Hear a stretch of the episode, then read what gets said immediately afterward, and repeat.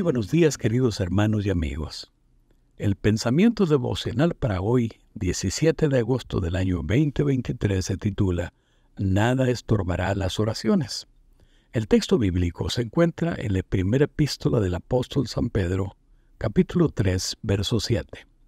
Y dice así, De igual manera, ustedes esposos, sean comprensivos en su vida conyugal, tratando cada uno a su esposa con respeto, ya que como mujer es más delicada y ambos son herederos del grato don de la vida.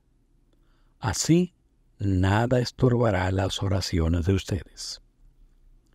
Paul Newman, el famoso actor que estuvo 50 años casado con la misma mujer, el día de su boda, 29 de enero de 1958, le escribió a su futura esposa, Joan Woodward, una carta en la que compartió una porción del poema El arte del matrimonio de Wilford Arland Peterson.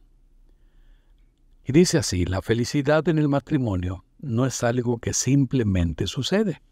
Un buen matrimonio debe crearse. En el arte del matrimonio, las pequeñas cosas son las cosas grandes. Es nunca ser demasiado viejo para tomarse de las manos. Es recordar decir te amo por lo menos una vez al día.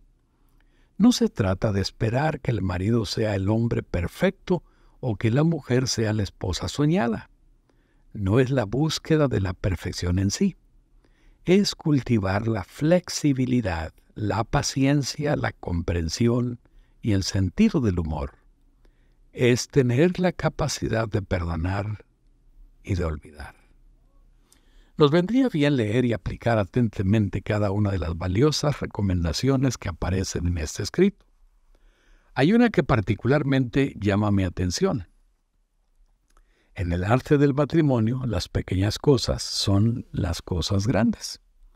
Soslayar la importancia de las pequeñas cosas crea la base para los grandes problemas matrimoniales.